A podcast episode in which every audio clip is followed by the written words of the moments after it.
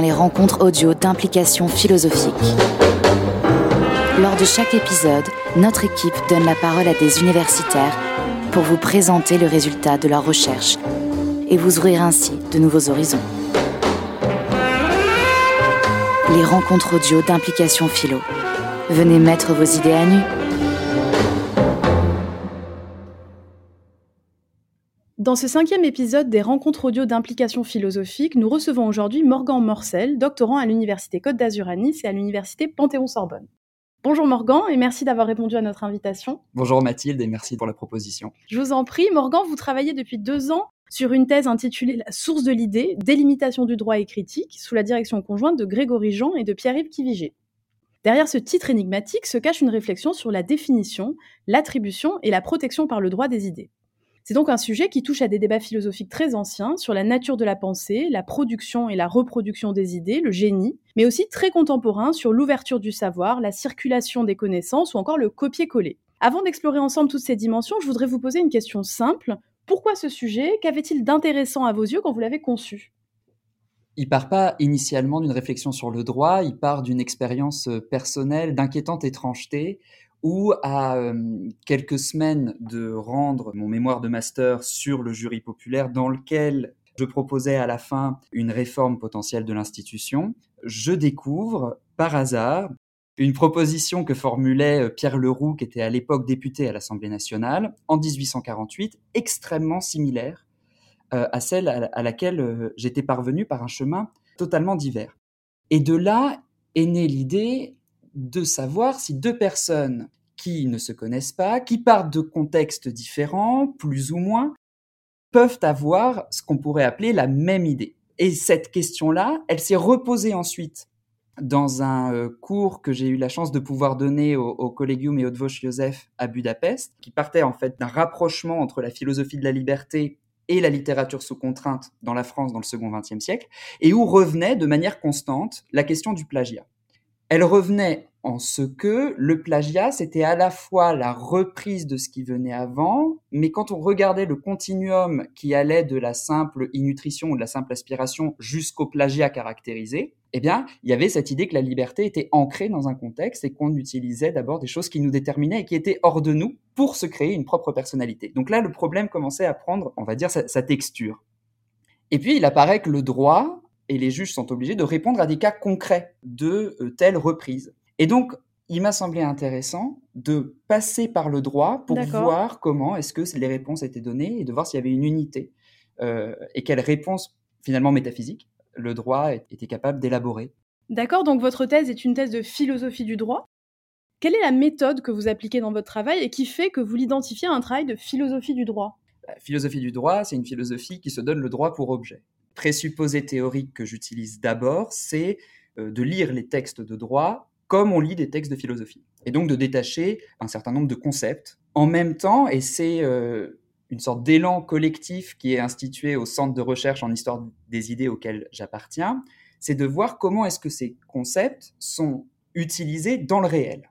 Et donc, de pas simplement se contenter de lire le droit comme un texte de philosophie, mais de partir de la définition qui va être donnée, on va dire, en négatif dans les décisions qui sont prises par les juges, de ces concepts, en fait, de ce mouvement, si vous voulez, de la définition qui est donnée dans le droit vers sa réalité, puis de repartir de la réalité vers le concept du droit. Et cette euh, manière de faire, alors on, tâtonne un peu pour, pour lui donner un nom, Mélanie Plouvier l'appelle la, philosophie normative euh, inductive ou appliquée. Et donc, donc vous avez, pardon, je vous coupe, vous utilisez de la jurisprudence comme matière euh, à analyser dans le cadre de votre thèse. Exactement. On part des décisions du juge parce que la définition d'idée, même par le droit, elle, elle est utilisée pour différentes occurrences. Et les différentes occurrences de la réalité, quand on décrit la situation, elles-mêmes, elles sont différentes et elles redéfinissent en, permanence. En permanence, exactement. Ce concept qui est, utilisé. Dans votre travail, vous cherchez à révéler et critiquer les fondements philosophiques et métaphysiques des concepts d'auteur, de propriété intellectuelle et de plagiat, en vous appuyant sur quatre philosophes contemporains, Deleuze, Guattari, Derrida et Lyotard. Ces philosophes sont habituellement désignés comme appartenant au mouvement post-structuraliste. Pourquoi les avoir choisis, eux, pour réfléchir à la source de l'idée, pour reprendre le titre de votre thèse? Je dirais la réponse, elle se fait en deux temps. D'abord, une question de contexte historique euh, ou de contingence historique, c'est que ces auteurs écrivent à partir des années 60 jusqu'au début du 21e siècle, à un moment où le droit de la propriété intellectuelle se renforce de toutes parts et prend des objectifs qu'il n'avait pas auparavant. Et on dispose d'un nouveau droit d'auteur, par exemple, en 1957. Donc, ils sont dans cette continuation de, de la création de ce nouveau droit d'auteur. L'autre raison historique, c'est que apparaissent les nouveaux modes de communication et d'information. Oui, tout à fait, oui. Et que ces auteurs vont penser le savoir en prenant en compte le seuil perceptif qui est rendu possible à l'individu de par euh, ces différentes techniques nouvelles qui apparaissent. Et l'autre chose, c'est que, et là peut-être qu'on peut reprendre le terme de post-structuralisme, c'est que ils vont repousser l'idée de structure au niveau individuel, proposant ainsi une destitution de l'ego, au sens où l'ego tel qu'il était comme euh, euh, disposant de structures en commun à tous les égos ne tient plus, puisque chaque ego va alors disposer de structures, on pourrait dire relativisées, Tout à fait, oui. plurielles, mais aussi par cette recherche de ce qui va faire la singularité malgré le passage dans l'individu de ces structures. Et cette recherche-là, elle est commune chez ces quatre auteurs.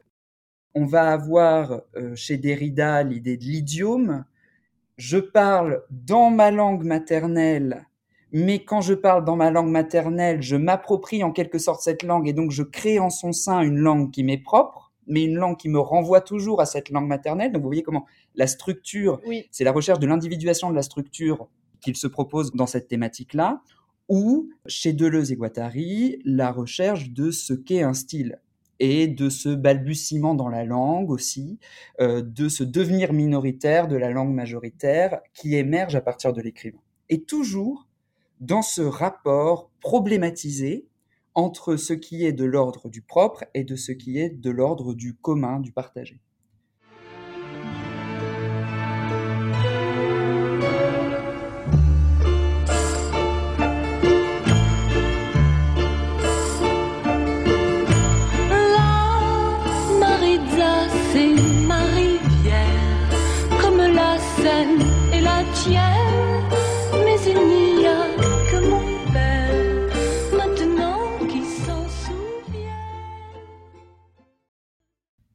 Avant d'aborder le cœur de votre sujet, pourriez-vous nous indiquer les grands principes du droit de la propriété intellectuelle français, du moins ceux qui vous intéressent particulièrement?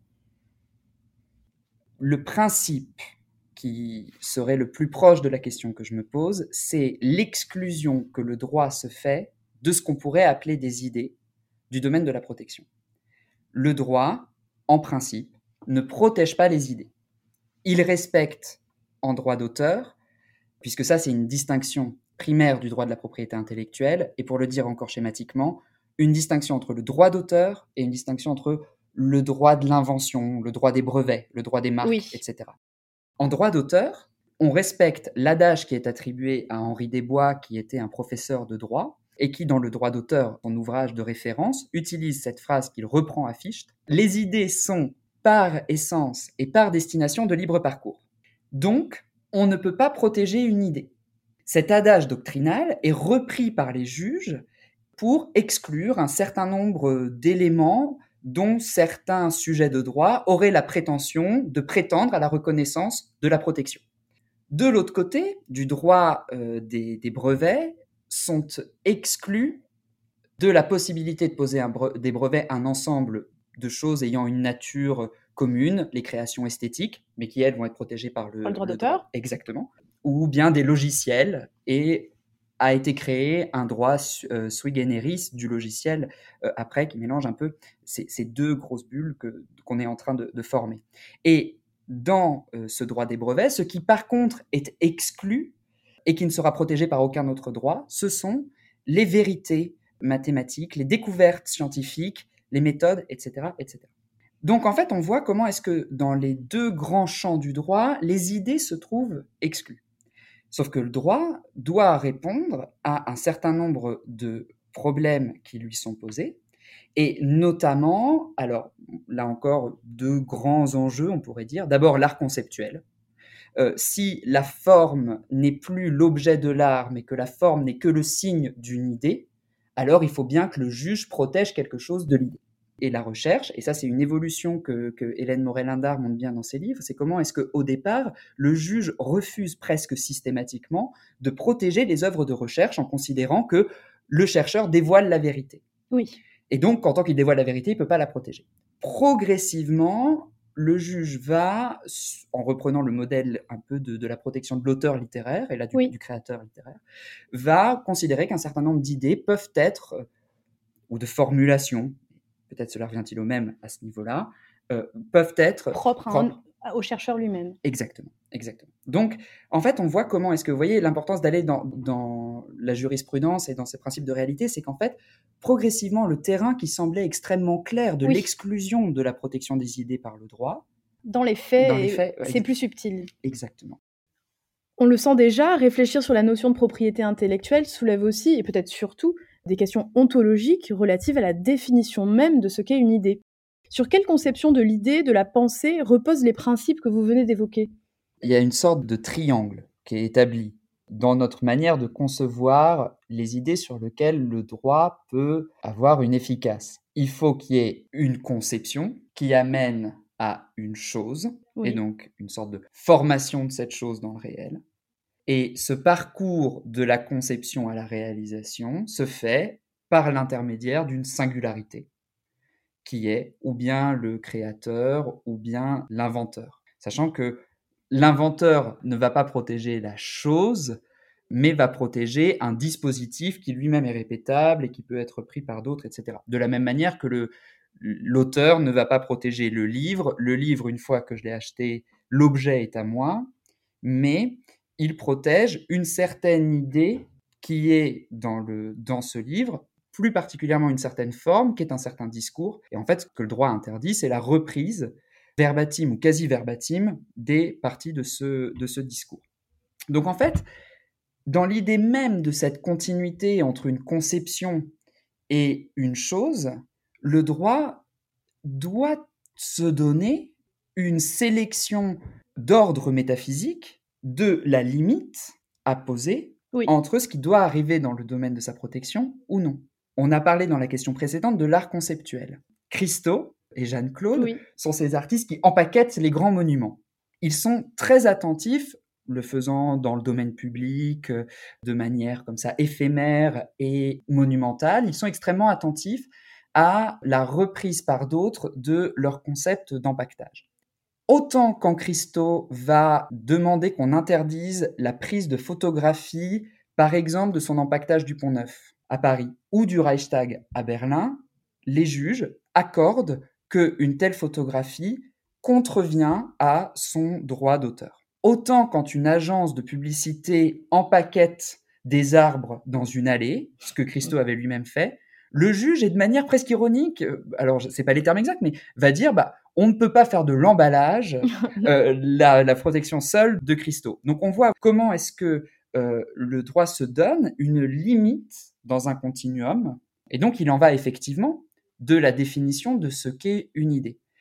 Il faut maintenant rajouter le troisième terme, qui est celui de la singularité. On pourrait dire que l'idée sur laquelle repose le droit, et je reprends mon exemple de Christo, c'est que l'idée même d'emballage, elle est extrêmement générale.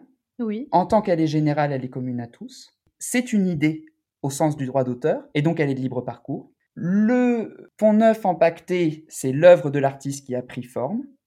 Et le droit va considérer qu'à un certain moment, dans ce trajet de l'un à l'autre, dans cette formation du réel par l'artiste, arrive un saut qui est celui de la singularité et où on peut voir que la conception de l'artiste euh, devient un parcours personnel et non plus le parcours général.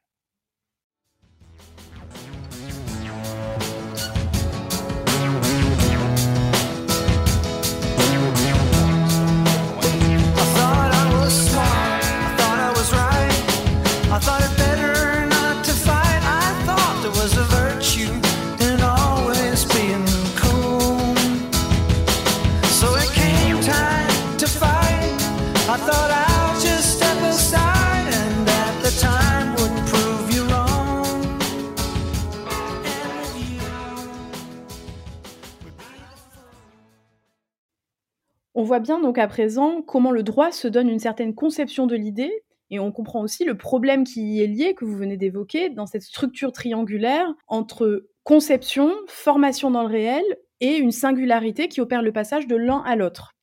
Comment les auteurs post-structuralistes sur lesquels vous travaillez et qu'on a évoqués précédemment se positionnent sur ce sujet?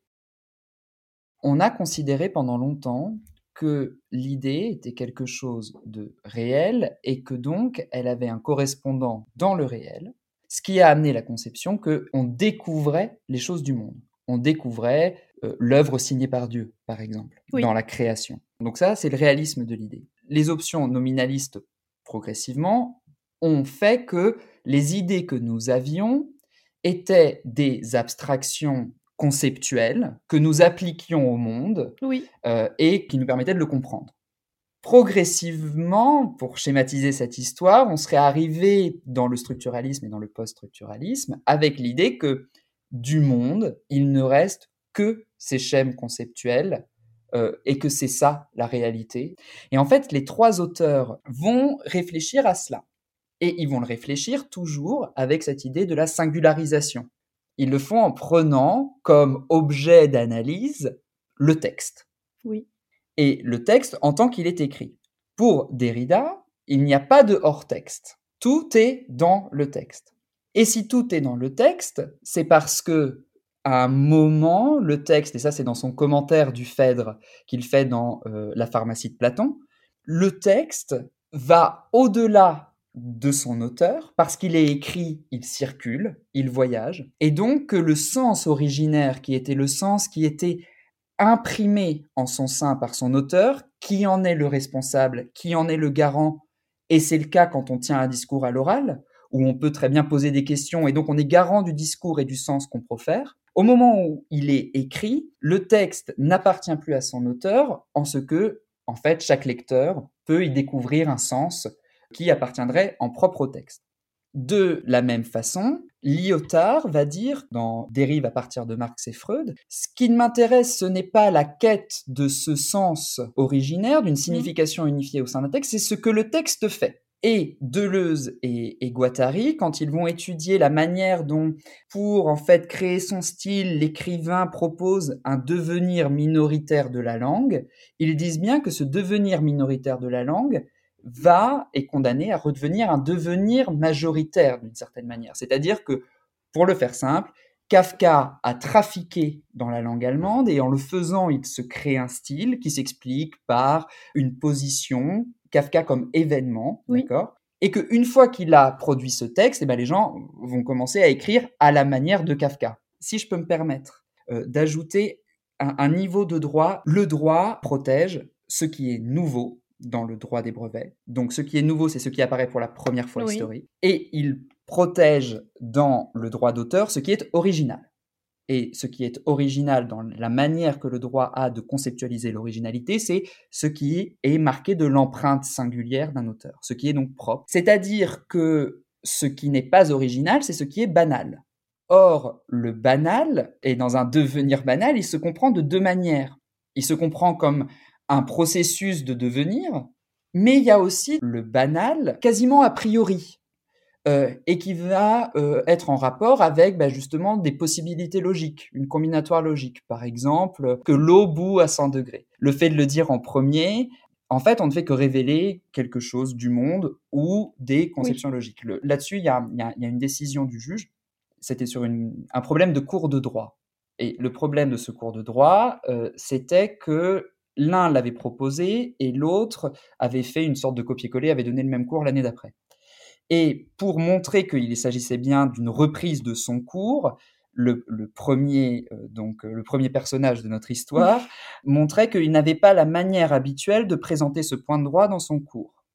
Et le juge a dit, en effet, nous n'enlevons rien à la qualité de votre travail pédagogique, mais ce que vous avez fait, c'est simplement d'actualiser une sorte de logique qui serait commune, et en fait, on ne trouve pas de marque de votre personnalité dans cette logique. C'est donc banal, c'est donc exclu de la protection. Vous soulignez cependant une tension au cœur de cette critique post-structuraliste de la propriété intellectuelle. En effet, alors qu'ils rejettent l'attribution des idées à un ego, Deleuze, Guattari et consorts continuent de signer leurs ouvrages, ceux-là même où ils défendent la destitution de l'auteur. Mm. Il y a là un grand paradoxe. Euh, au fond, n'est-ce pas impossible de se débarrasser de la notion d'auteur? Alors, si vous voulez bien, Oui. pour répondre à cette question, on ouvre ensemble 1000 plateaux et on lit le premier paragraphe, donc de Deleuze et Guattari. Nous avons écrit l'anti-Oedipe à deux. Comme chacun de nous était plusieurs, ça faisait déjà beaucoup de monde. Ici, nous avons utilisé tout ce qui nous approchait, le plus proche et le plus lointain. Nous avons distribué d'habiles pseudonymes pour rendre méconnaissables. Pourquoi avons-nous gardé nos noms? Par habitude, uniquement par habitude. Pour nous rendre méconnaissables à notre tour, pour rendre imperceptibles non pas nous-mêmes, mais ce qui nous fait agir, éprouver ou penser. Et puis parce qu'il est agréable de parler comme tout le monde et de dire le soleil se lève quand tout le monde sait que c'est une manière de parler. Non pas en arriver au point où l'on ne dit plus je, mais au point où ça n'a plus aucune importance de dire ou de ne pas dire je. Nous ne sommes plus nous-mêmes, chacun connaîtra les siens, nous avons été aidés, aspirés, multipliés. Au-delà de la prose oui. euh, magnifique de, de Deleuze et Guattari. L'idée, c'est une sorte de révélation de ce qui est une distinction ontologique sur laquelle reposerait le droit d'auteur dans la vision que s'en fait le père de l'expression française, le droit d'auteur, qui est euh, Auguste Charles Renoir dans son ouvrage du milieu du 19e siècle. Et ça, c'est un commentaire de Xipharas. En fait, le droit dit il y a une différence dans l'esprit de chacun entre des idées discernables et des idées indiscernables. Et les idées indiscernables, c'est ce qui forme l'arrière-plan de notre pensée. Ce sont ces idées qui nous traversent mais qui ne s'accrochent pas. Et en fait, il y a une relation de dépendance et d'émanation, c'est-à-dire que les idées discernables que nous produisons, sur lesquelles le droit peut mettre un doigt, eh bien, elles dépendent de ces idées indiscernables et de ce flux d'idées indiscernables que nous avons.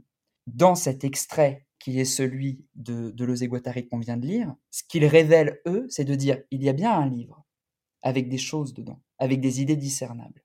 Et ce que nous avons effacé, c'est le rapport de toutes les idées indiscernables qui ont permis à ce livre d'exister, tout en soulignant l'existence de ces idées indiscernables. Ce qui va en fait amener aussi une difficulté qui est celle qu'on va avoir dans le monde de la recherche quand on va considérer un certain type de reprise comme du plagiat.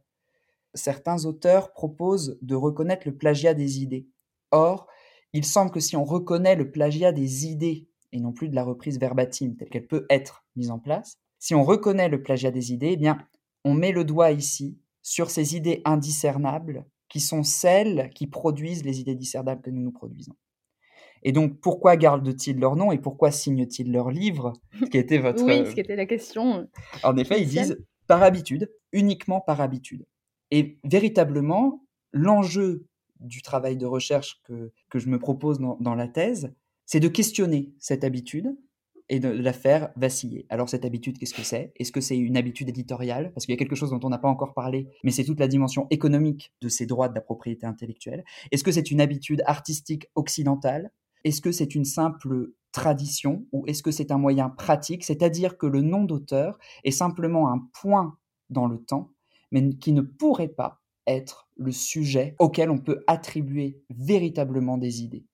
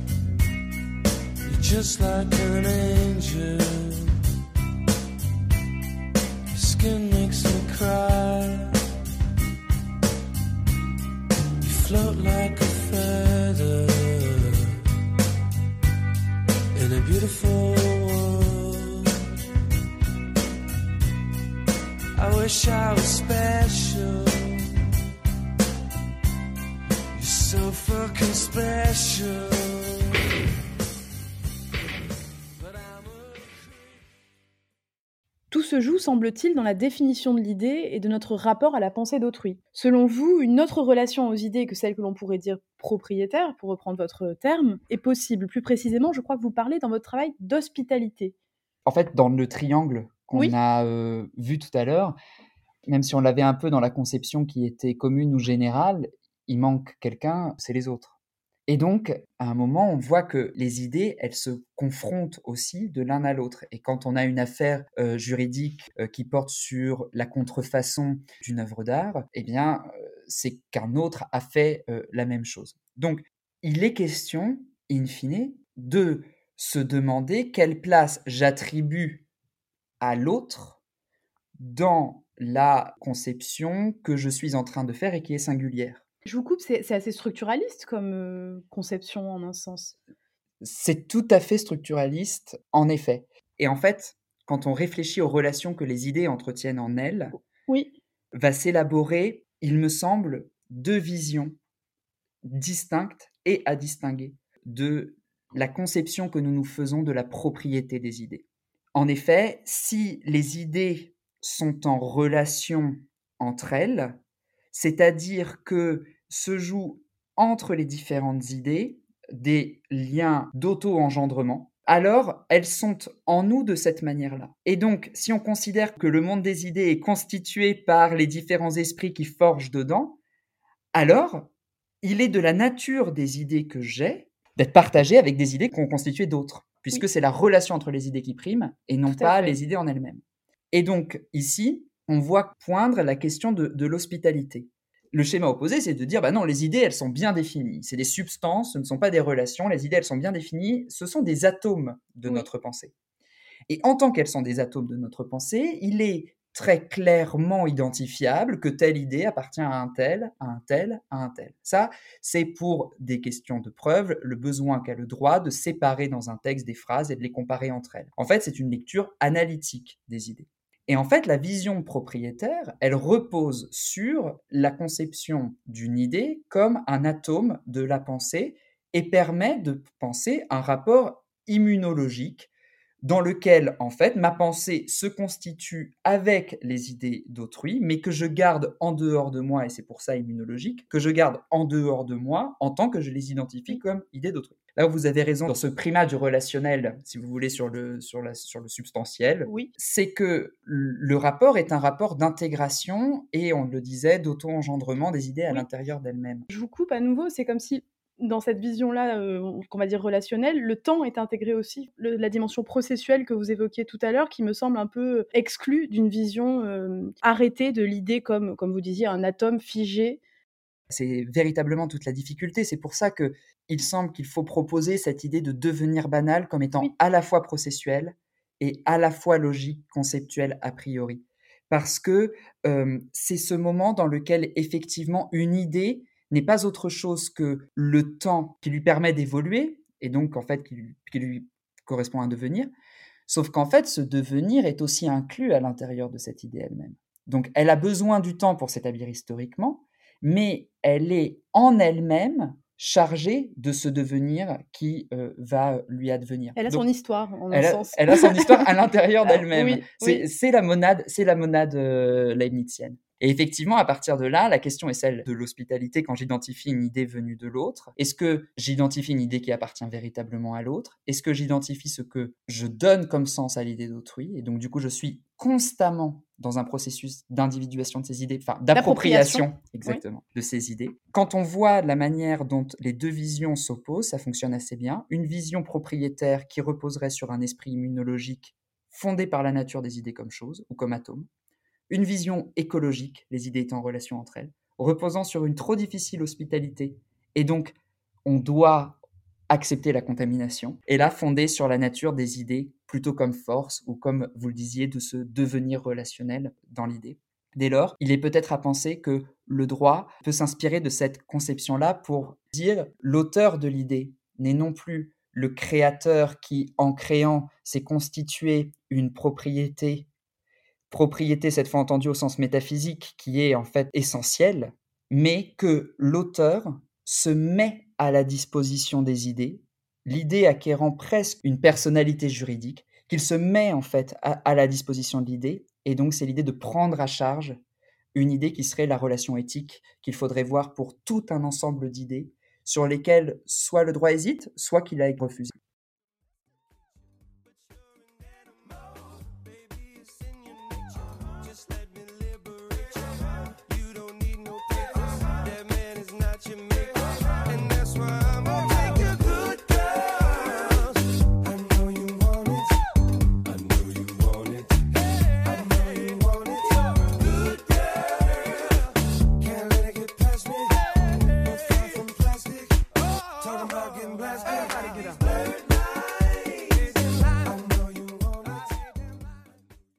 De parler de relations éthiques. Est-ce que vous auriez un exemple concret de ce type de relation?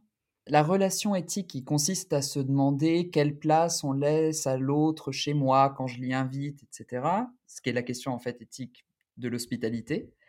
euh, c'est celle qu'on va avoir quand on cite autrui. Et que l'on se demande quelle place je laisse au travail d'autrui? Quand vous dites euh, citer, là, euh, juste pour préciser, je pense pour les auditeurs, on parle d'un chercheur, par On exemple, parle- qui, dans ses travaux. euh, Exactement, oui, vous avez raison. On parle, on parle effectivement du chercheur. Oui. Et dans cette, euh, dans cette difficile, vous voyez, équilibre à trouver entre le travail de recherche comme ajout, progrès de la connaissance et en même temps dépendant des problèmes tels qu'ils sont posés auparavant et participant à une construction collective, etc.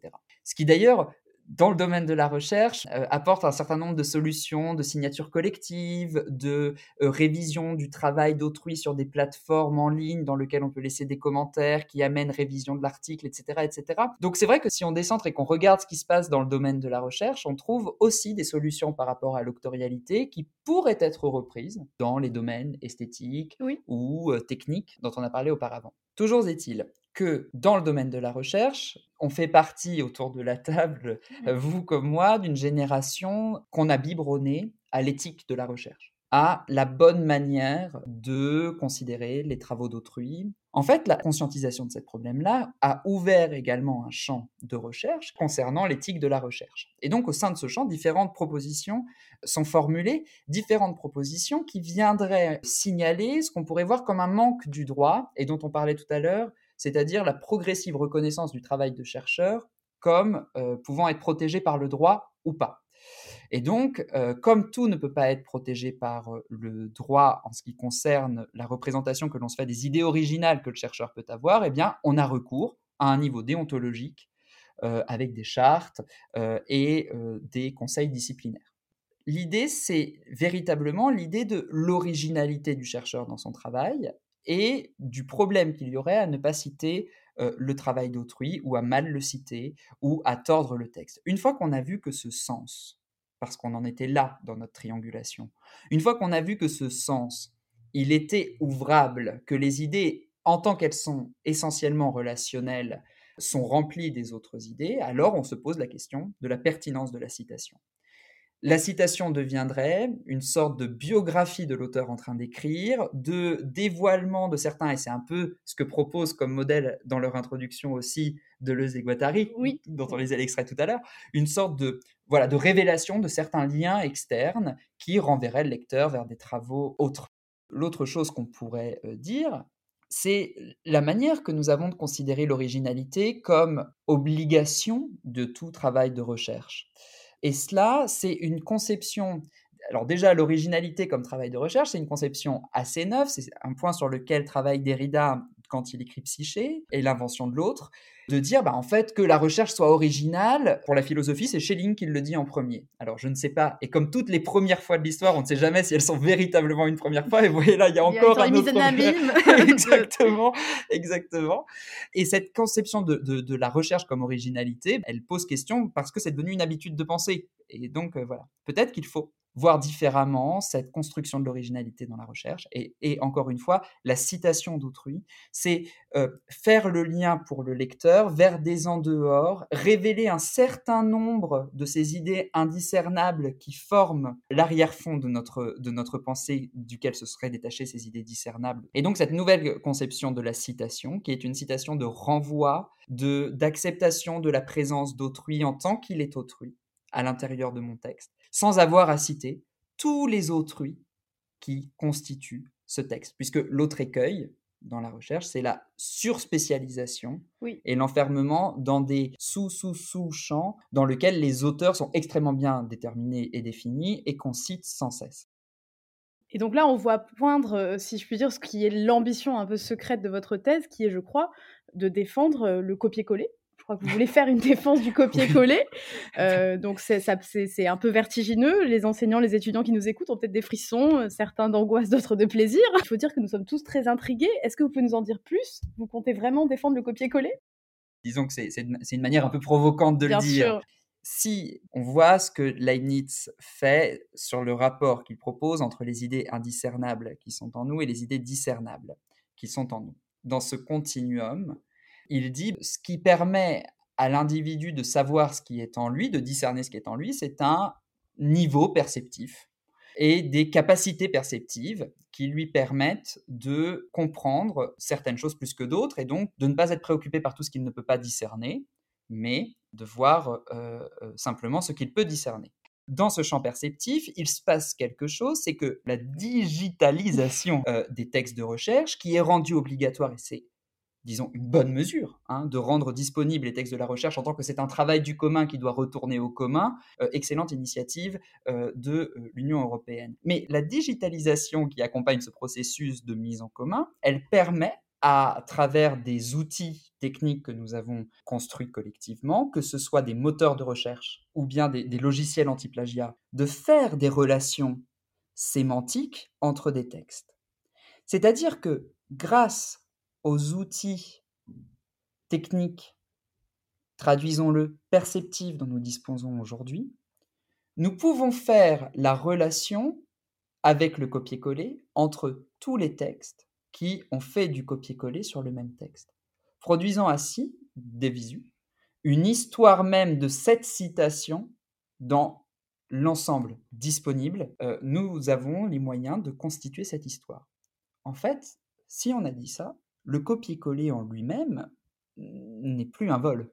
Ou plutôt, c'est un vol qui est toujours au grand jour. Et donc peut-être que ce niveau perceptif supérieur auquel nous sommes parvenus par certains outils techniques nous invite à repenser la vision que nous avons de l'hospitalité d'autrui au sein de ce que nous avons considéré comme une relation entre le propre et l'autre, dès lors qu'on comprend que, par ce nouveau seuil perceptif et technique, notre travail propre est toujours inclus dans le travail des autres et de manière perçue.